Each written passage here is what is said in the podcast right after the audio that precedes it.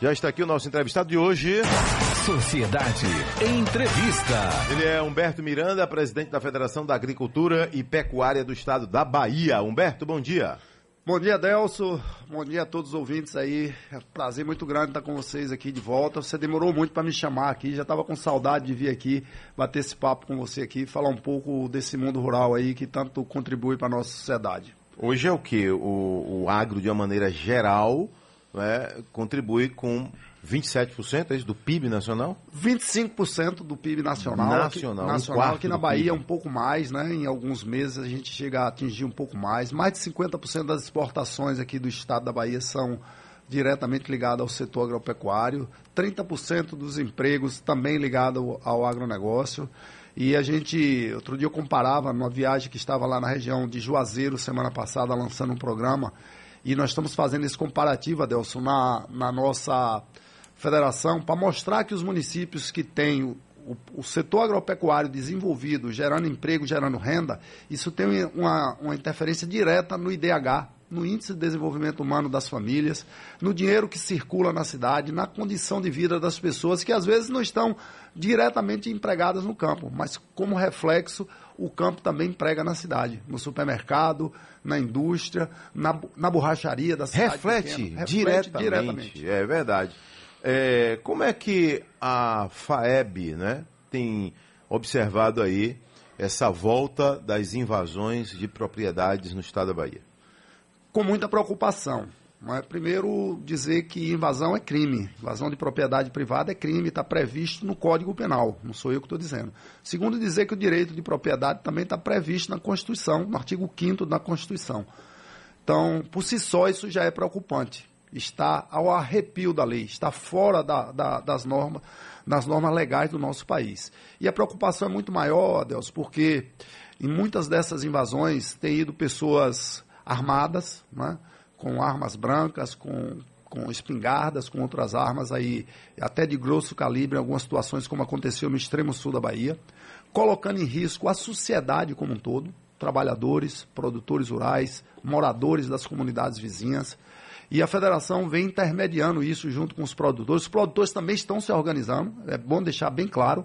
Isso já foi mostrado Os produtores semana, né? estão se organizando. Nós, em nome da federação, estamos estimulando a organização pacífica e legal dos produtores nós precisamos resistir para defender o nosso patrimônio, que é a propriedade privada, que foi comprada com dinheiro, com suor, com trabalho, às vezes de famílias que historicamente estão passando aquele, aquela propriedade rural de avô para filho, para neto.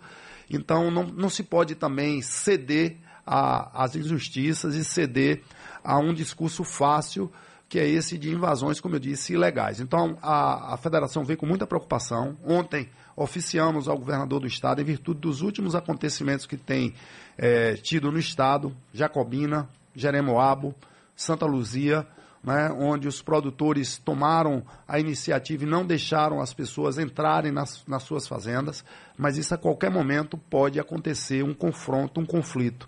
Então, preocupados com isso, nós oficiamos o governo, que tem o dever de manter a segurança pública, manter a tranquilidade das pessoas e dizer que, acima de tudo, nós estamos preocupados, nesse momento, com a vida.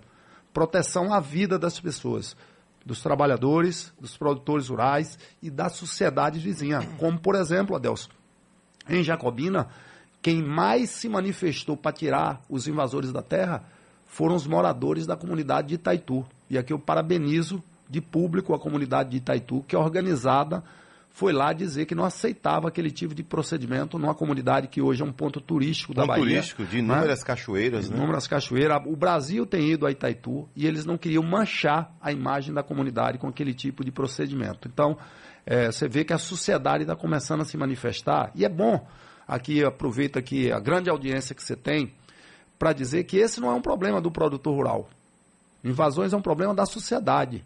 E precisa ser encarado por todos, porque começam invadindo a propriedade rural, amanhã vão estar invadindo a sua casa, a sua casa o meu aí, comércio, você que está do outro pra lado. quem está achando bonitinho isso aí? Então, você comerciante tem que se preocupar, porque começa invadindo a propriedade rural e se esse produtor falir, o seu comércio vai junto com ele. E amanhã, quando faltar alguma coisa no assentamento, nesse pseudo assentamento, o cara vai invadir o teu comércio, o teu supermercado para fazer o saque.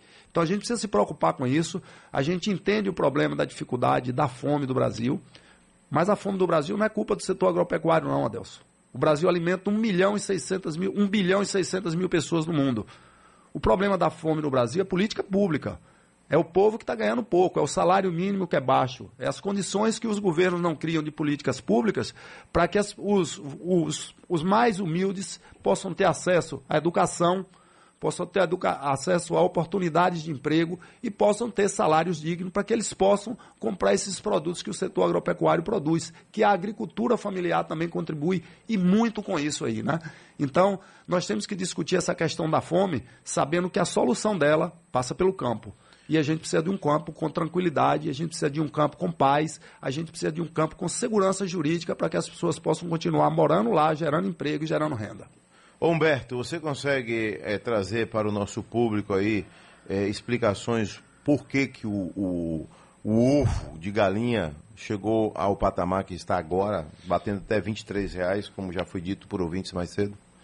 É, essa questão, ontem eu fui perguntado por isso, uma série de fatores, Adelson. Não tem um fator preponderante. Primeiro, uma entre-safra que está acontecendo na atividade, né? Como toda atividade, ela tem uma entre safra. Poucos dias era o preço para comparar aqui na pecuária do bezerro. O Isso. preço do bezerro de corte estava 450 reais, enquanto a arroba estava 300 reais. Estava um ágio de 50% a mais. Por quê? Porque estava na entre safra. Faltou o bezerro, a demanda continuava alta.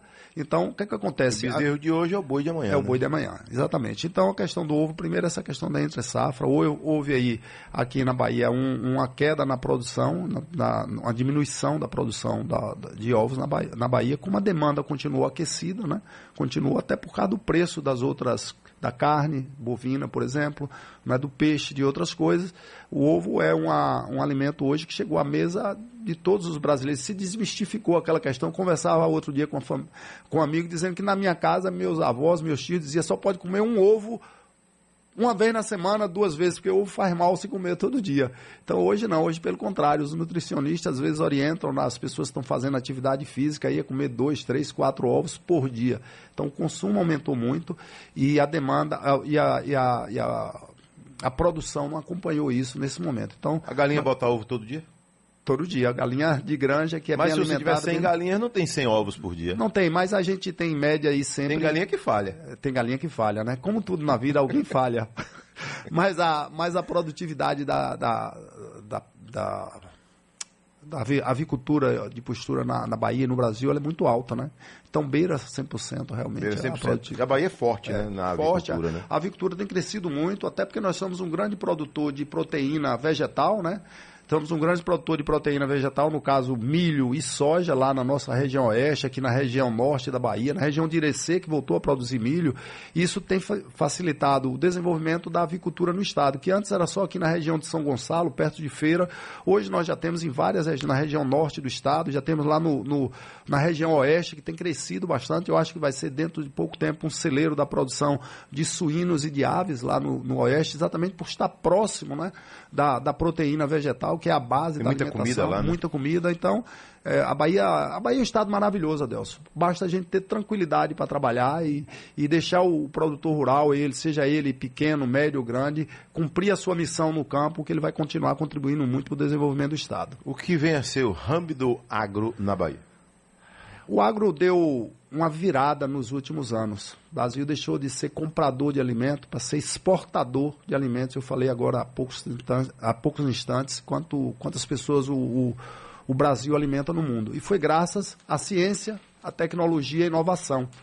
Então, o hub do agro que nós abrimos lá, e eu aproveito aqui para lhe convidar para ir lá nos visitar ali na, na rua Miguel Comum, no comércio, vem exatamente com essa intenção, Adelso, de continuar estimulando a inovação no setor agropecuário, para que nós possamos também continuar como um país de ponta. A inovação, o estudo, a ciência é que faz com que o setor continue crescendo, continue se desenvolvendo. Então, esse hub vem exatamente para levantar os problemas, os gargalos no campo, e colocar na mesa para que a turma aí da tecnologia, da inovação, o pessoal das startups possam aí já com seu conhecimento técnico aí das ferramentas digitais possam criar soluções que possam vir a resolver mais rapidamente, mais barato e com mais qualidade os problemas do campo. Objetivamente é isso que o Hobby do Agro vem. Um lugar de discussão, de provocação de boas ideias para levar soluções para o campo. É, por que, que o, o, o agro no Brasil é tão criticado e tão massacrado, na visão do presidente da FAEB? Por quê? É, na campanha para presidente da República, o atual mandatário da nação chama o agro de fascista. E isso acaba reverberando e muito. Isso dá um, um seminário aqui para a gente fazer, né? Mas eu vou começar dizendo que eu acredito que a raiz de tudo isso está na educação. Né? Nós temos um modelo de educação que já orienta desde cedo que o campo é o lugar do Jeca Tatu, é o lugar do Tabaréu, é a roça, né, tratado de uma forma pejorativa. Isso já cresce com a imagem deteriorada do nosso campo. E o campo hoje brasileiro é um lugar de tecnologia, é um lugar de inovação, de ótimos empregos, de qualidade de vida. Que muitos vão lá só para criar é, postagens de rede social. de rede social. O agro hoje está chique, né? E aí o que é que acontece? O discurso fácil, Adelso, em todos os setores, na política, na economia, na sociedade, é, é muito fácil de ser dito. A maioria das pessoas que pregam que o agro desmata não olha os dados. Abre a Embrapa, que é um, um, uma, uma, entidade séria, reconhecida mundialmente, e vê que o Brasil é o país que mais, produz, que mais protege o meio ambiente no mundo. Ah, que a gente usa defensivo.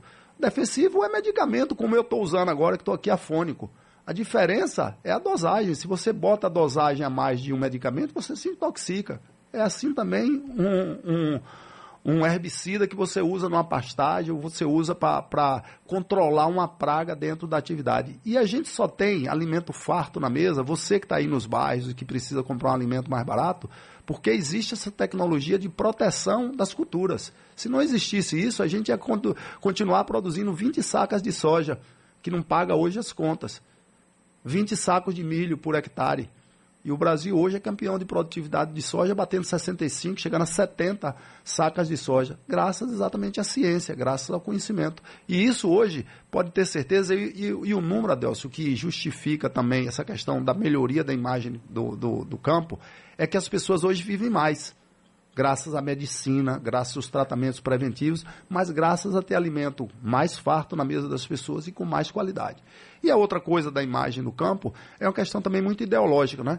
Hoje o Brasil está naquela de um contra o outro. A gente não procura criar consensos e criar pontes. A gente procura criar distanciamento e discursos fáceis de, de, de, um contra o outro. E isso leva muita gente que tem outros interesses que não são interesses do desenvolvimento do país a criar essa imagem de que o agro, é, de alguma forma, atrapalha o desenvolvimento do Brasil. É só olhar os números, não vou repetir para não ficar cansativo. Você há pouco no, na abertura do programa falou a contribuição que o setor tem dado para a sociedade. E volto a dizer, o agro gera emprego aqui em Salvador, no supermercado, na banquinha de frutas que está aí agora nos bairros de Salvador, todo mundo vendendo, que hoje, graças a Deus, é uma, é, um, é uma coisa que você vê com muita facilidade. Ali está sendo um emprego gerado, ali está levando alimento mais barato. É só você chegar na Ceazinha do Rio Vermelho, na Feira na, de São Joaquim. Exatamente, na Feira de São Joaquim. Isso é o emprego que o campo acaba gerando aqui na cidade. Então, a gente precisa, e graças a Deus, Adelso, eu, a imprensa, e eu parabenizo aqui em seu nome, mas a toda a imprensa, tem dado espaço para a gente falar desse Brasil do bem,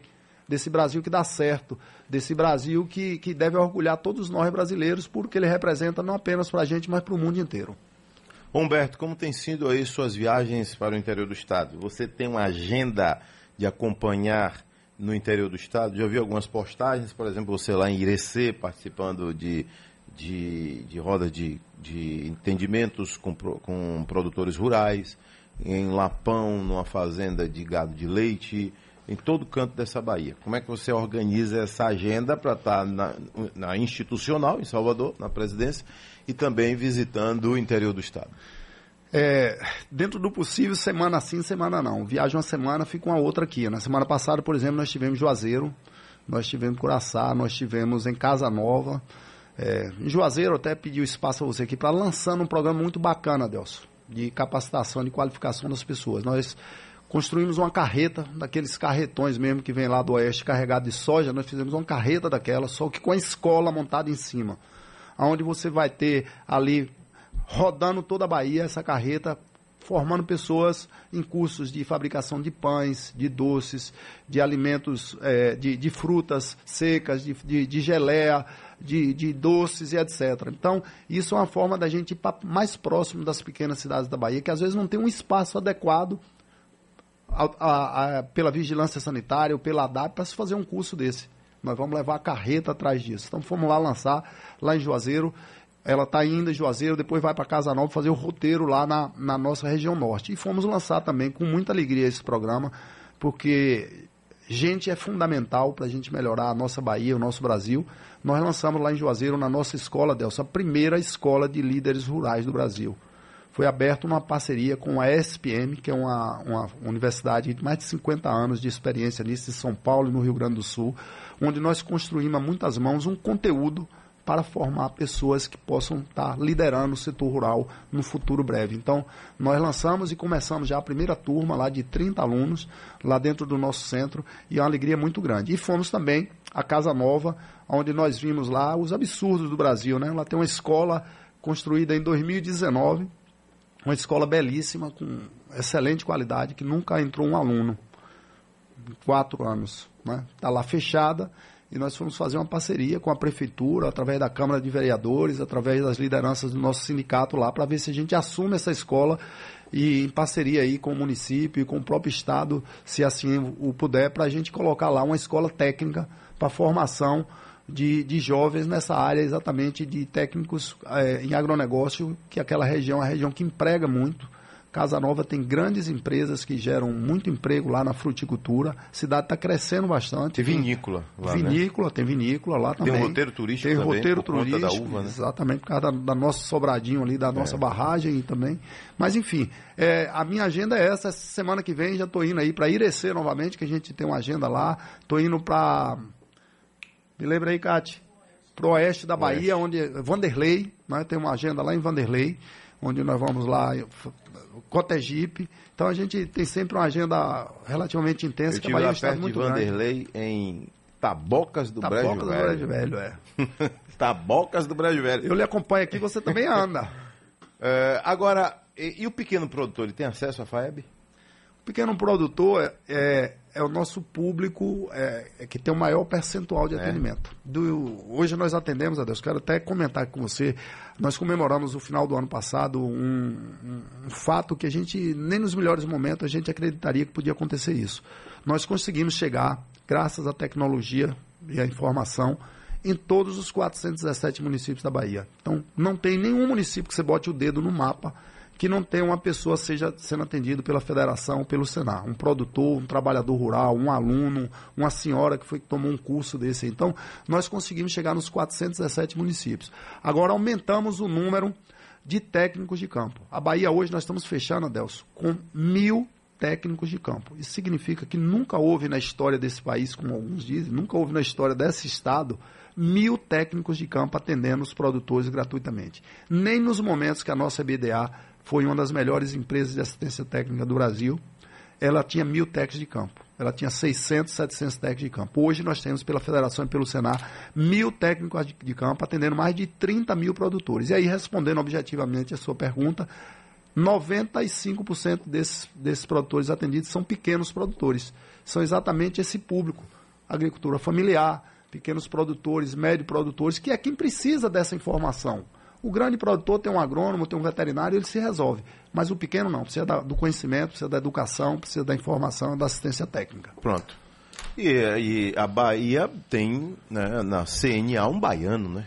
No, no, comando nacional, né? Exatamente. Para nossa satisfação e que representa muito bem o setor agropecuário baiano, nós temos o Dr. João Martins lá, que hoje é o presidente da CNA. Pela segunda vez foi reeleito por unanimidade pelos 27 estados brasileiros. Não é à toa, isso deve ter os seus méritos para isso, para ser eleito por unanimidade. Então, é uma satisfação grande e é por aí que a gente tem também recebido esse apoio para poder estar tá aumentando esse trabalho aqui no Estado. Seu Carlos de Mussurunga disse que trabalhou é, é, na cultura do algodão. Quer saber se o algodão ainda gera muito emprego na Bahia? Muito emprego, é, boa pergunta aí. O, o, algodão que antigamente era na região ali de Iuiú e de Guanambi, Guanambi apenas, né? É. Mas hoje hoje está sendo produzido no Oeste. Dizer para você que hoje não só gera muito emprego, como nós temos um dos melhores fios de algodão do mundo. Né? Nosso algodão é um dos, dos algodões mais bem remunerados no mercado internacional batendo o fio egípcio, né, que é o algodão de melhor qualidade no mundo. Então a Bahia se orgulha muito do, do, do que o algodão faz na renda e na economia. E logo, logo tem a Bahia Farm Show, né? Vocês Bahia participam? Farm Show, participamos sempre. E a Bahia Farm Show é um orgulho para todos nós, porque é o maior evento agropecuário do Norte e Nordeste, né? Lá, o mundo vem para a Bahia Farm Show, né? É o, 6 é de o, junho. 6 começa. de junho. É o segundo maior evento do Brasil, segundo, terceiro maior evento, só perde, perde lá pro de Ribeirão Preto, lá, né? Para ter um evento muito grande lá. E a Bahia Farm Show nós estamos sempre presentes, que é organizado lá pela IBA, pelas instituições lá do Oeste. Mas a federação e o Senado sempre estão tá lá todos os anos. Humberto Miranda, um abraço, tudo de bom. Você vai voltar logo, logo aqui, né, a gente desmistificar mais é, a cultura do campo, né? Que eu, você sabe, eu nasci em Salvador, mas sou apaixonado pelo interior e não perco a oportunidade de estar sempre pisando na terra, aprendendo. Eu aprendo com todos eles, né? Com o domador de cavalo, com o vaqueiro, com a senhorinha que está lá plantando. Amo fazer isso, gosto e não é nenhum rótulo. Eu sou apaixonado mesmo pelo campo e respeito quem trabalha no campo. Um Muito obrigado, agradeço mais uma vez aí a sua atenção de sempre, parabéns aí pelo programa e a Federação e o Senado está sempre à disposição aí para que a gente possa vir aqui e bater esse papo muito saudável aqui contigo aí. Um abraço a todos os ouvintes. Humberto Miranda, presidente da Federação da Agricultura e Pecuária do Estado da Bahia.